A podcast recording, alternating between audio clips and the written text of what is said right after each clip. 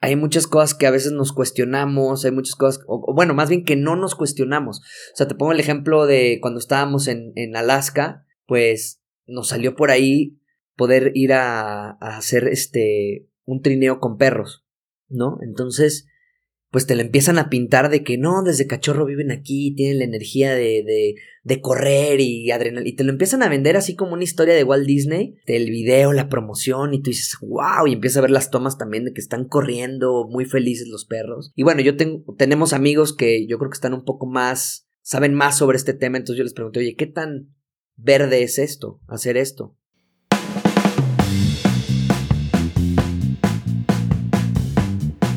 Green Talks es un podcast para locos. Para locos que creen que pueden salvar al planeta. Un podcast creado por Greenhawk, una empresa social que ya está aportando al problema. Nuestro reto es informarte de la situación de manera concisa y sin contaminar. El tuyo, ser parte de la solución. Al micrófono unos ambientalistas en serie, que te estaremos acompañando todos los jueves, haciéndote más verde plática con plática. Así que, vamos a empezar.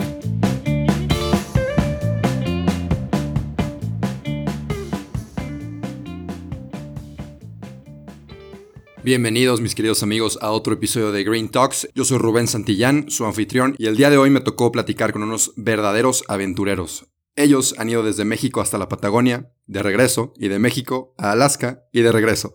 Así que nos van a platicar un poquito de sus experiencias, de sus viajes, de toda la gente que han conocido, y también del lado ecológico de viajar.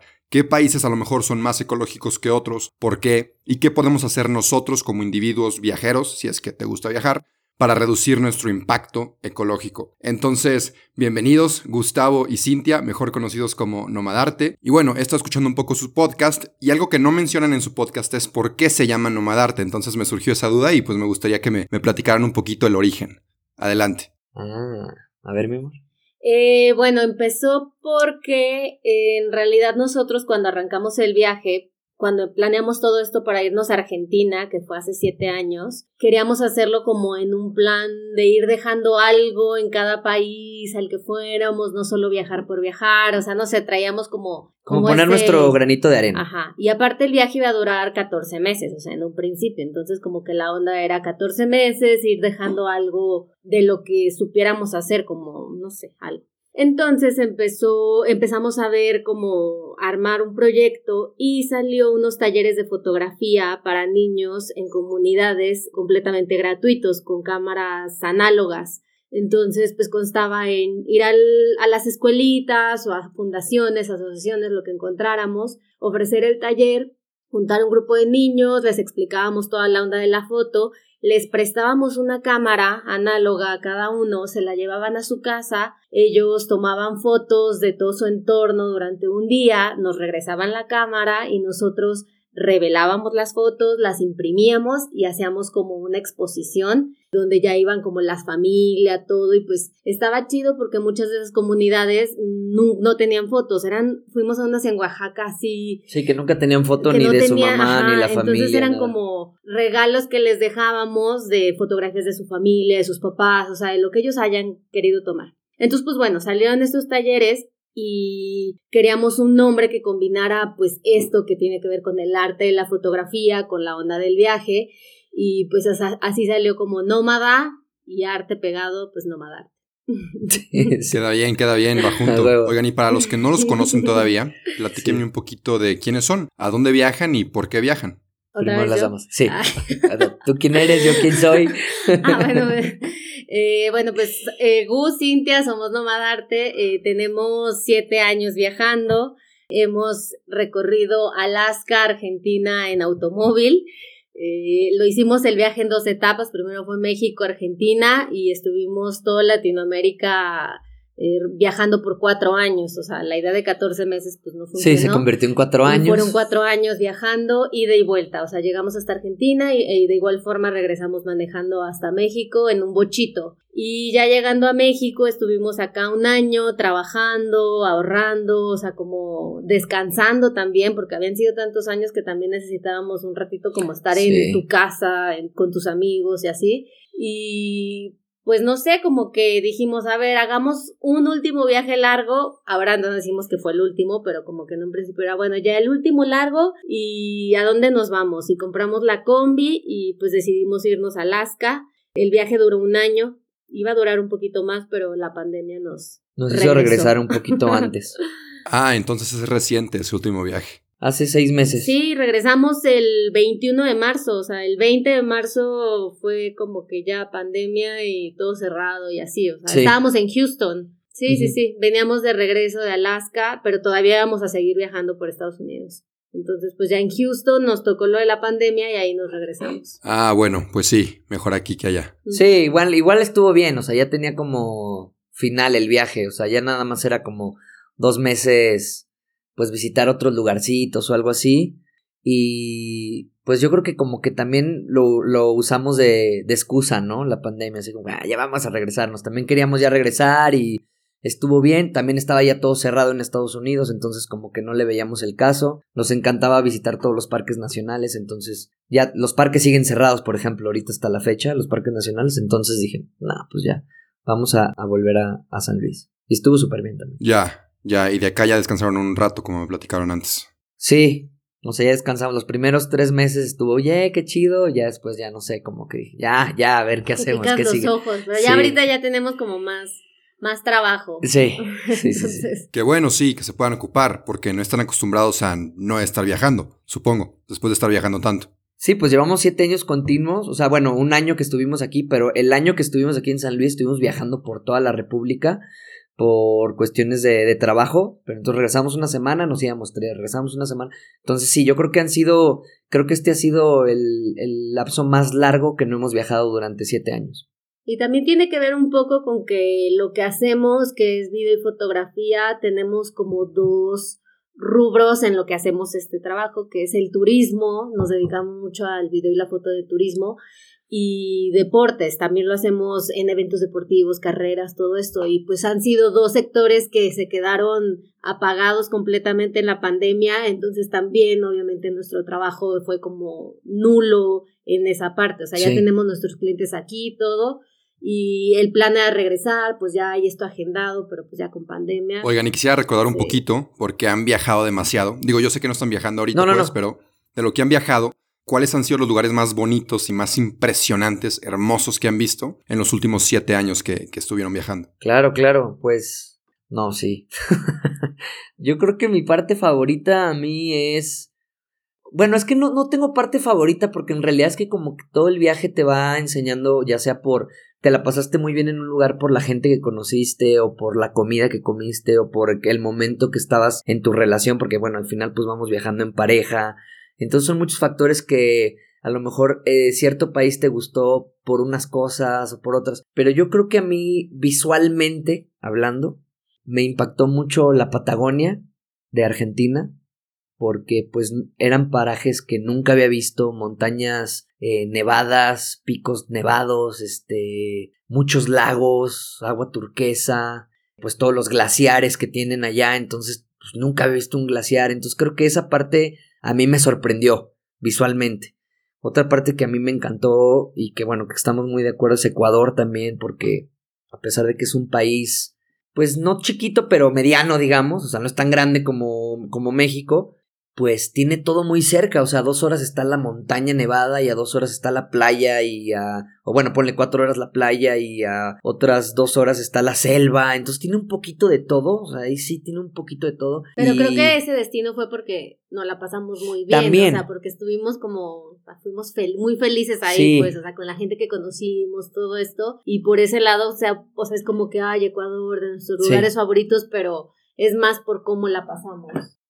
Pero creo que también, no, yo, o sea, también visualmente me encantó Ecuador, o sea, ha sido como un lugar que yo decía, todo esto es una postal, porque todavía manejan, o sea, a partir, aparte que tienen mucho turismo ahorita gringo y así, tienen mucha gente, pues como que tienen, está muy arraigado todavía sus tradiciones, hay mucha gente, cultura indígena, hay mucha comida indígena, eh, indígena entonces como que todavía se puede sentir pues como pueblos originarios, por así decirlo, o sea, como si vas a Oaxaca, si vas a Chiapas, que dices tú, híjole, me siento aquí, me siento en, en México, ¿no?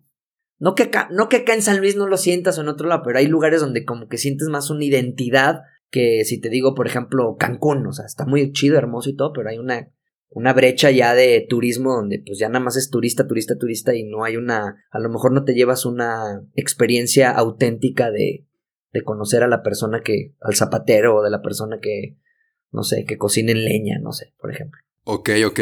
¿Y tú, Cintia, tus lugares favoritos o algo que recuerdes? A mí me gustó mucho Alaska. Viene siendo Estados Unidos, pero para mí es un país separado. Sí. o sea, en Sí. mi mente, en mi mente no tiene nada que ver con Estados Unidos. Este, es un lugar súper bonito, o sea, súper, súper bonito y también como que no habíamos tenido la oportunidad de caminar en glaciares, entonces ahí lo puedes hacer. Eh, sobrevolamos también unas avionetitas otros glaciares y, lo y ves la inmensidad de esos bloques de hielo así impresionante. Y Nos prestaron kayaks y andábamos ahí también en el glaciar. O sea, dices, no manches, está. Vimos auroras boreales, entonces nos, y aparte estuvimos con calor, o sea, no fue todo como frío. Y como que fue una mezcla de cosas, la pasamos también muy bien, la gente es súper buena onda, por lo mismo de que está tan al norte, la gente es como muy amable, o sea, de repente estábamos así estacionados en los parques y llegaban y, ay, este, son de México, no sé qué, el- espérenme tantito y se iban y nos traían así carne eh, búfalo, ¿cómo se llamaba? No, este. mus, este, alce, eh, alce, alce. alce. Alce. Ajá, nos llevaban así carne de alce, lo acabamos de cazar, no sé qué tomen para que coman. Entonces, o salmón, íbamos así a los ríos y podías agarrar tu salmón, pero lo agarrabas con la mano. Había tanto que era como que, ajá, o sea, estaban Sí. uno sobre otro. Entonces, como que agarrabas el salmón y te lo comías. Entonces, o sea, una cosa así como. O sea, nos enfermamos de diarrea porque comimos como cinco días salmón. Sí, no. Nuestro cuerpo ya no toleraba el salmón, te lo juro. Bueno, pero al final era muy rico. Sí, pues, delicioso, delicioso. Sí comimos mucho, abusamos. Este, ves que lo teníamos ahí, como que gratis, y de salmón, Sí. nunca más voy a comer Y la gente te regala también. Yo creo que hace frío, o sea, esos lugares que están tan alejados del sistema, por así decirlo, que están muy, muy, como que, o que son de temperaturas muy altas, como Muy bajas. muy bajas, perdón, el, el calor es humano, o sea, se, se, se equipara con el calor humano, que la gente te ayuda. Hubo otra persona que, bueno, ya en Canadá que nos regaló cobijas, así que tomen estas cobijas y... Hace mucho frío, no y nada más porque estábamos platicando con ella de que viajábamos en una combi, que dormíamos en la combi. Y, y en la combi no pasan frío. Pues sí, más o menos. Vayan a mi casa, mañana les voy a dar unas cobijas. Entonces, como que hay cosas así muy chidas que pasan en el. en lugares así tan fríos. También pasa en Ushuaia, o sea, en Sí, también por eso. Argentina también sucedió, o sea, pero por lo mismo, como que están bien alejados de todo y como que, que lleguen dos personas en un en una combi o en un bochito, como Sí. que dicen, wow, o sea, están hasta acá y como que te dan todo a esa ¿Cómo parte ponemos de- nuestro granito de arena de a que se lleve una buena experiencia estas Exacto. personas, no? Luego también vimos osos, o sea, estuvimos así como en tierras salvajes, pero sí súper, súper, sí, súper chido. Qué fregón, qué fregón. Entonces, Oigan, como y que de nuestros destinos. Dime. a mí me encanta mucho viajar y sobre todo en la naturaleza. Por eso les pregunto ahorita de sus viajes y sobre todo ahorita hablando de Alaska. Quisiera ver si me pudieran decir la relación entre las personas que viven en un lugar más recóndito con más naturaleza, como lo es Alaska, y las personas que no. ¿Cuál es la relación entre la naturaleza y, y las personas que conocen en ese tipo de lugares? Yo Sí, creo que, que no nada más en Alaska. Fíjate que sí hay un cambio bien abismal ya desde que entras a Estados Unidos con, con México, ¿no? O sea, Estados Unidos tiene, independientemente de todas sus demás cosas malas, negativas que tiene, las cuestiones naturales, por ejemplo, los parques nacionales, mis respetos, y siempre lo he dicho, y lo- yo creo que lo digo en ca- 400 podcasts que tenemos, o sea, siempre lo digo, es impresionante la, lo hermoso, cuidado, norma, en cuanto a normas, en cuanto a este, ecología, en cuanto a basura, en cuanto a cómo los tienen de impecables los parques nacionales. O sea, te sientes, posiblemente estás a media hora de una gran ciudad y cuando ya estás ahí adentro, se te olvida por completo que hay una ciudad, una metrópoli ahí atrás así inmensa con industria y todo. Estás ahí, ahí ves los osos y ahí ves este animales pues ya casi en peligro de extinción posiblemente. O sea, no, yo creo que están no nada más Alaska, o sea, tienen mucho vínculo los los gringos con, con la cuestión de la naturaleza. y son muy amantes de hacer hiking, son muy amantes de, de, de, caminar, sobre, de acampar, cosa que a lo mejor el mexicano no tanto, ¿eh? Ahorita está como de moda trending hikers y trending, que está bien también, está muy chido, pero yo creo que los gringos lo traen más, están, está más en su cultura, está ir a acampar tres días, ir, quedarte una semana en un lugar, o sea, por eso tienen ellos, yo creo que la mayoría de, las de las familias tienen un RV, un camión así, y, ya ellos se van y se quedan en un parque 15 días. Igualmente, también, por ejemplo, estuvimos mucho tiempo en Canadá, en la parte norte, en Whitehorse, porque se nos descompuso la combi, entonces nos quedamos allá atrapados un montón de tiempo y estuvimos conviviendo con una familia que nos platicaban, o sea, es como, eh, es súper raro porque por ejemplo, en toda esa parte del norte, Alaska, todo el norte de Canadá, ellos pueden cazar animales, no por deporte, no por gusto, sino por onda de alimento. Por alimento, sí. Entonces, tienen como unas normas, por ejemplo, osos. Esta familia que con la que estábamos, no, le, sí pueden cazar un oso. Claro que sí, pueden cazar un oso al año, al año, pero... No es muy verde eso. No, pero, pero espera, también pueden cazar mus o sea, pueden cazar, o sea, ciertos animales, por ejemplo, salmón en Alaska pueden agarrar, no sé. Sí, es como por familia. 30 salmones al año por familia. Pero bueno, esa parte es porque la parte del norte, obviamente, con todo el frío, con toda esta onda, pues necesitaban como alimento. Lo que me pareció interesante no es la cazada, sino como que siguen la, o sea, como que hacen caso a ese número de es de animales que pueden cazar, eh, de salmones, por ejemplo, es así como que pueden agarrar 30 y solamente 30 agarran por familias de cuenta. Obviamente todo eso lo congelan y lo dejan ahí guardado y con eso comen todo el año. O sea, estamos hablando que un mus les da 500 kilos de carne y la familia con la que estábamos comimos mus durante todo el tiempo y fue lasaña de mus, hamburguesas de mus, no sé qué, o sea, todo cocinado de diferente forma y es porque ellos comen todo el año eso que, cazan solo en verano. Que bueno, a ver, si eres si eres vegano posiblemente esto no sea tan verde, pero que si tienes una cacería controlada, en vez de que haya una industria de mus y que maten todos los mus ahí se los acaben, de alguna forma lo controlan, que solo hay una temporada corta donde tú puedes alimentarte de eso y yo siento que de alguna forma, pues sí puedes ayudar a que el animal siga vivo. No sé. No, hombre, no, hombre. Y esto que me dicen es súper sustentable porque nada que ver que Exacto. mates pues, al animal al alce y te dure un año entero a que estés consumiendo leche o carne del súper cada semana. Y eso es un animal que te estás echando semanalmente. Y nada que ver el que caza sustentablemente a, a los que le compras a la industria, porque al final las industrias son las más dañinas tanto para el planeta como para nuestra salud, como para los animales. Y es lo que promueve el consumismo, que es lo que tanto nos, nos afecta. Entonces, sí, cazar es, es, mucho más sustentable, estoy muy de acuerdo. No, y lo usan todo y, y también como que siento que te da esa perspectiva de que también nos falta ya como, ok, ¿quieres comer? A ver, mata lo que te vas a comer. Exacto. No, que también es como una realidad que ya no vemos. Vamos ahí, vamos a comprar lo que sea de, de carne o algo así, pero ya cuando te vas a, ok, vamos a las montañas, porque pues estas personas se van a la montaña tres, cuatro días en busca del alce. Y son tres, cuatro personas en busca del alce. O sea, desde ahí es una aventura, es una experiencia única, es una experiencia que pues te puede replantear muchas cosas, ¿no? Así como, híjole, o sea, bueno. O sea, yo no podría, yo no podría ir ahí a hacerlo y así, o sea, o sea, me lo puedo comer, pero... Sí, pero es que es la parte, la parte, pero sería la parte interesante, porque pues oye, cómete tu alimento al final, entonces también te, a lo mejor te arreplantaría decir, ¿por qué no comen tanta carne después ellos? O sea, comen el mus, pero no son personas. Yo creo que México es más carnívoro que a lo mejor Canadá. Sí, fácil. Yo creo que sí. O sea, porque aquí estamos de que todos los días, que taquitos, que no sé qué, que no... y allá pues dicen, es temporada de cazar mus, pues cazamos uno, nos lo comemos. Obviamente está el supermercado y pueden comprar todo, pero son lugares ya tan alejados que, o sea, por ejemplo, la capital de, de Yukon es Whitehorse, este que te dice Cintia, y es más grande Ciudad Valles. No, marches. Por decirte. Sí, o sea... O sea, para salir de ahí tienes que tomar a huevo un avión. Y el avión hace cuatro horas para llegar a Vancouver. A menos que te vayas en carro y hagas como cuatro días en llegar manejando hasta Vancouver. Entonces están muy al norte. Muy, muy al norte. Y son tramos de creo, que 700 kilómetros entre un pueblito y Whitehorse, ¿se das cuenta? Y de ahí ya no hay nada en medio, nada, nada, nada. Así como a lo mejor una casa abandonada y cositas así. Entonces también son lugares que pues de alguna forma tienen que ver cómo sobrevivir en caso de que no lleguen los alimentos, no lleguen no Pues sé sí, qué. estamos hablando de que en temporada de frío son menos 50 grados, o sea, ¿cómo sobrevives con esa temperatura?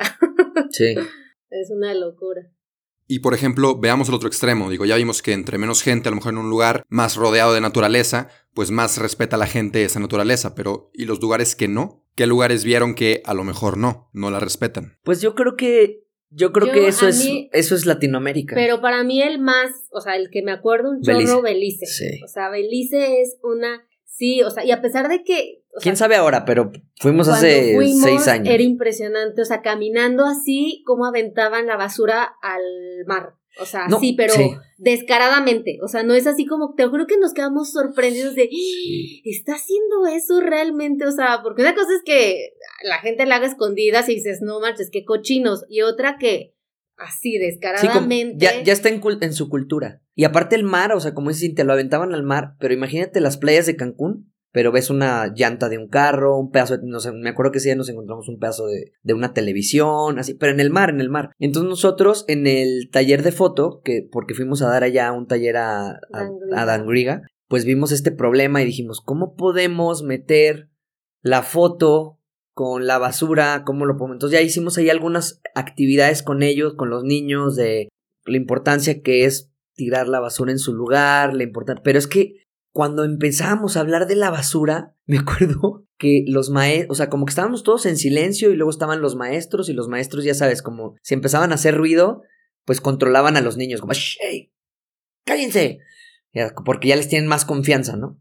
Y empezamos a hablar de la basura y poco a poco todos se empezaron a distraer, incluyendo los maestros, la directora, todo, empezaron así a... ah, sí, ah", y empezó ya un ruido que cuando terminamos de dar el mensaje, ya nadie nos estaba poniendo atención. No sé si era un- un- una cuestión que ellos no querían, no querían ser conscientes o no les importaba, no sé, nunca entendimos eso, pero se sintió horrible porque es como cuando estás hablando de un problema real que tienen. No sabemos cómo está ahorita, porque creo que también ya ha incrementado un poco el turismo. Antes ni, o sea, nosotros llegamos y en la escuela nos hicieron así una fiesta, de cuenta, así todos bailando y esto es lo que se celebra en Belice, muy chido y todo. Pero el problema de la basura ya era así como evidente en todos los pueblos, muy, muy, muy feo. Pero creo que en realidad, o sea, muchas partes de Latinoamérica es, es Contando muy México.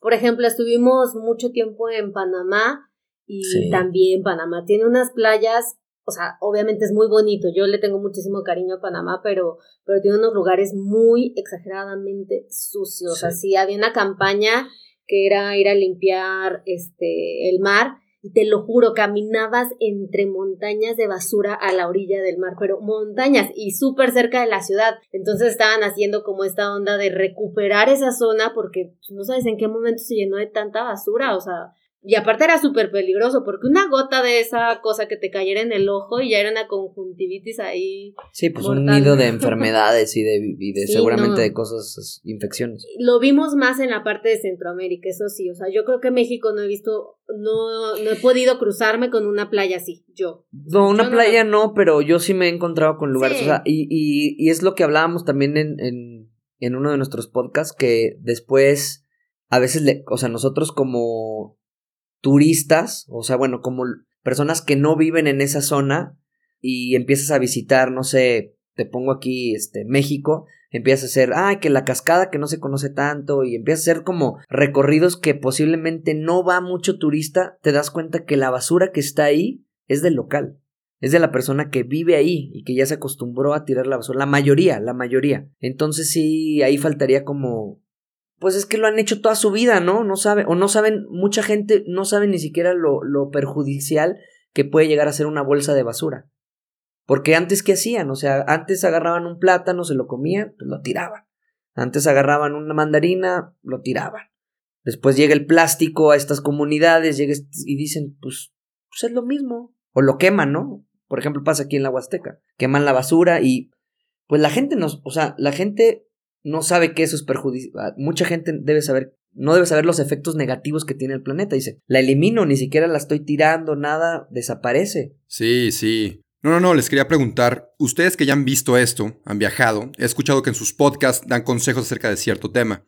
Y pues a mí en lo personal, esto es más para mí incluso, o sea, ¿qué me podrían decir como para ser un viajero más consciente o cómo no estar? O cómo no estar solamente disfrutando de tu viaje, de tu experiencia y estar consciente de tus alrededores. ¿Qué podemos hacer, acciones concretas, para estar más concientizados y no contaminar tanto, ¿sabes? De repente se nos va. Claro, claro, claro. De hecho, tenemos un podcast también de eso de, la nueva normalidad, eh, viaje sustentable. O sea, porque hasta nosotros, de siete años de viaje, hemos cometido errores que pueden atentar contra la naturaleza o contra, o como podría decirse, un viajero verde, ¿no? Por así decirlo hay muchas cosas que a veces nos cuestionamos, hay muchas cosas, o, bueno, más bien que no nos cuestionamos. O sea, te pongo el ejemplo de cuando estábamos en, en Alaska, pues nos salió por ahí poder ir a, a hacer este un trineo con perros, ¿no? Entonces, pues te lo empiezan a pintar de que no, desde cachorro viven aquí, tienen la energía de, de, de correr y adrenalina. Y te lo empiezan a vender así como una historia de Walt Disney, del video, la promoción, y tú dices, wow, y empiezas a ver las tomas también de que están corriendo muy felices los perros. Y bueno, yo tengo, tenemos amigos que yo creo que están un poco más, saben más sobre este tema, entonces yo les pregunté, oye, ¿qué tan verde es esto, hacer esto? Porque tenemos ganas de hacerlo desde el punto de vista que nos lo están vendiendo. Pero ¿qué tan verde es esto? Y pues obviamente nos dijeron, no, no es verde, o sea, no es verde, o sea, maltratan mucho a los perros, los perros están todo el día enjaulados y solo los sacan una vez cada cuanto, entonces no están en su hábitat, bla, bla, bla, bla, bla, bla, bla. Y bueno, ya nos empezamos a ver investigaciones y luego hay documentales y todo eso, pero puedes caer en la delgada línea de hacerlo, porque pues en ese tiempo no te informaste o porque te la vendieron de una manera sustentable, pues pasa lo mismo con, con, con los elefantes, ¿no?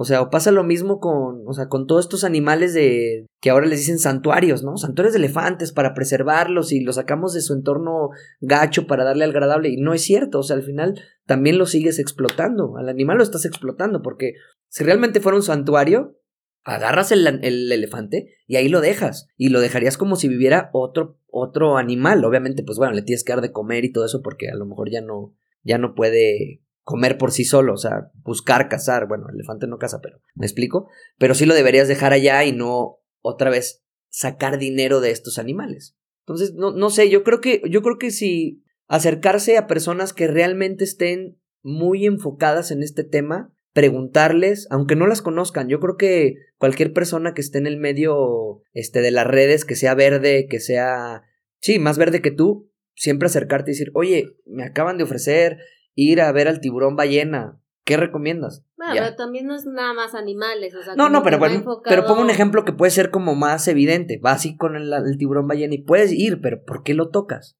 No deberías tocarlo. Son cosas que a veces no pensamos y las hacemos. Ya en el momento dices, ah, lo voy a tocar. Y pues no, no se debió haber tocado, no se debió acercar tanto o hostigar tanto al animal, bla, bla, bla. Es un ejemplo.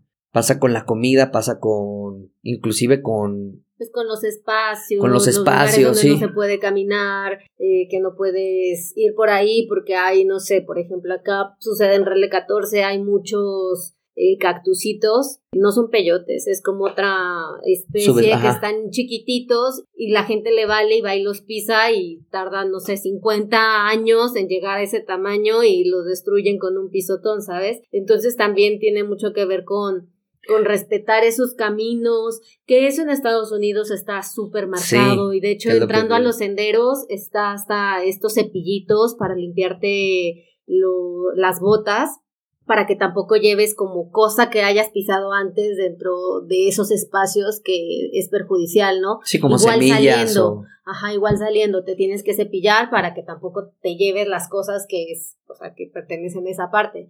Pero eso, o sea, estamos hablando de ejemplos primermundistas, que todo está señalizado, todo está marcado. Pero podría hacerse en México también. Hay basureros en todas partes, o sea, son lugares que están realmente muy cuidados y que aparte por todos lados ves señalamientos así como que en plan, si tiras basura, 200 dólares de multa, si haces esto, o sea, siempre como amenazándote con esa onda. Y en cambio Latinoamérica es como, pues como muy libre, pero al mismo tiempo malo, porque la gente hace lo que se le da la gana, pisa donde quiere. Pero son cosas que no sabemos, o sea, la verdad es que somos ignorantes ante esos temas. O sea, tú no podrías decir, o sea, yo hasta que fui a Estados Unidos entendí eso de, ¿por qué me tengo que cepillar las, las botas? Pues claro, porque a lo mejor traes polen de otro lugar que no pertenece a ese ecosistema y puedes dañar ese ecosistema. Pero no lo, no, si no lo sabes, no lo entiendes. Entonces yo creo que nuestra, nuestro, compromiso, tanto como viajeros, como personas que somos como un poco responsables con este tema, es informar este tipo de situaciones. Porque, pues, el gobierno, por ejemplo, de Latinoamérica, no gasta sus recursos para eso, ni los quiere hacer. Le vale, o sea, tú agarras un monte y ya, o sea, ni siquiera no tiene señaleta, no tiene nada. Entonces, creo que, pues sí, ahí sería nuestra labor informar lo poco o mucho que sabemos sobre el tema para, para hacerle entender a la gente que hay otras formas o que hay otras o cómo cuidar el, medio ambiente mientras estás ahí, porque al, final es la idea, ¿no? Llegar al lugar y generar el menor impacto posible que cuando te fuiste, que porque vas a hacer un impacto al final. Igual hablábamos hace poquito de ese tema porque una forma, una práctica muy, eh, o sea que por lo menos nuestra amiga nos comentaba era contratar guías locales, porque normalmente los guías locales son los que tienen toda esa información, o sea, te pueden como ir explicando, porque obviamente tú llegas y tú llegas perdido y tú crees que lo que estás haciendo está bien. Entonces, aparte de que apoyas la economía de la zona, pues también esta persona te da como reglas que la gente no sabe y que no están por ningún lado, porque pues en Latinoamérica no le invierten a esta parte de anuncios, señalamientos, todo esto, ¿no? Ya, ya, buenísimo, buenísimo. Entonces, para ir recapitulando, me dijeron que antes de cualquier actividad que nos estén vendiendo, le preguntemos a alguien que sepa un poquito más acerca del tema verde para ver si lo hacemos o no. Otra, los espacios, hay que tener mucho cuidado con los espacios. No andar ahí pisando cosas que no deben ser pisadas. Y otra muy concreta que me gustó ahorita fue lo de los guías locales, porque ellos van a saber a dónde ir y a dónde no. Y sobre todo, informar. Claro. Porque como dicen, muchos no sabemos, me incluyo, muchos hispanohablantes, que es nuestro mercado, pues no saben. Pero para eso estamos aquí. Para eso está un podcast llamado Green Talks, Pláticas Verdes. Para eso está el suyo o el que sea, para informar. Entonces, ya para ir cerrando, quisiera que pues nos comentaran dónde los podemos encontrar, para preguntarles si estamos viajando y se nos pasa algo por ahí, para que para quejarnos de algo, para cualquier duda o aclaración. Y al final quiero que cada uno me dé un consejo de todo lo que hemos platicado ahorita que quieren que se les quede a los oyentes? Pues bueno, nos pueden seguir en las redes. Estamos en Instagram, TikTok, YouTube, página web. eh, ¿Qué más? Facebook, eh, como Nomadarte.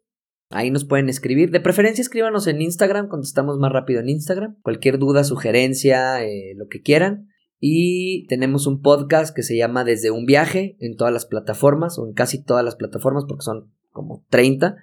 Entonces, eh, ahí también cada semana hablamos, pues, es más de, o sea, sí hablamos cosas no tan serias, hablamos nuestra experiencia, hoy hicimos esto en esta semana, o damos algunos consejos y todo, pero pues también nos tratamos de cotorrear. Entre Cinti y yo ahí vamos cotorreando y, y, contando anécdotas y cositas así. O sea, está un poco más este, relajado, pero igual nos pueden preguntar. Paréntesis, está muy divertido ese podcast. Yo lo estoy escuchando y súper recomendado. A huevo, a huevo, no, a huevo, a huevo.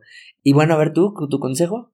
Pues yo me quedo con esto último que dije de los guías, de los guías locales certificados, porque normalmente estas personas son las que tienen toda la información, o sea, sobre los puntos que son los más turísticos. Por ejemplo, Islas Marieta, este que está acá en Nayarit. O sea, ya los, cerraron, sigue cerrado. Creo que ahorita ya está abierto, pero un tiempo estuvo cerrado porque pues obviamente lo saturaron y hubo todo este problema de que pues ya estaban como destruyendo el espacio. Entonces, había muchos guías que tenían lanchas y que los llevaban por cierto dinero. como de contrabando. De contrabando, porque pues con la lancha podían llegar y todo esto. Entonces, creo que, como ya habíamos hablado de este tema, una de las partes más importantes es esto con los guías certificados, porque son ellos los que realmente tienen el compromiso de ayudar al espacio en el que estás, porque literalmente de eso viven ellos, ¿no? De tenerlo bien cuidado, de protegerlo y acercarte a estas personas, conocer las historias del lugar en donde estás,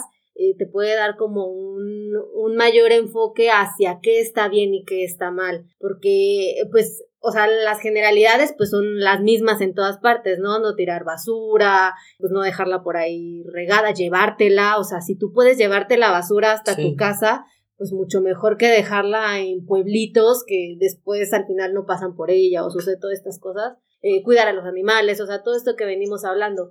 Pero eh, la realidad es que muchas zonas, por ejemplo la Huasteca, tienen como ciertos cosas que no se conocen más que los guías, ¿no? Así como que no te puedes meter aquí porque las cuevas son hoyos y te caes y accidentes y toda esta cosa. Entonces, eh, creo que es una parte como muy importante poder, si quieres disfrutar bien de un lugar, si quieres conocerlo, pues acercarte a estas personas que te van a dar información y que aparte puedes estar seguro que son las que cuidan realmente esta parte que estás visitando. Yo, yo me quedo con que cada que, que viajen y que cada que viajen se pregunten cómo puedo hacer un menor impacto en este lugar, ¿no? O sea, como siempre, a ver, ¿cómo puedo hacer que no deje tanto impacto aquí. Ah, ok, pues no usar bloqueador. Ah, pues no. Como preguntarnos eso a veces también nos da como un norte de saber qué tanto estoy afectando la zona. Eso fue todo por hoy, pero no te apures, estaremos de vuelta el próximo jueves en todas las plataformas. Si te gustó, te informó o te caímos bien, comparte este episodio. El planeta y quien lo escuche te lo van a agradecer. Nos vemos la próxima semana.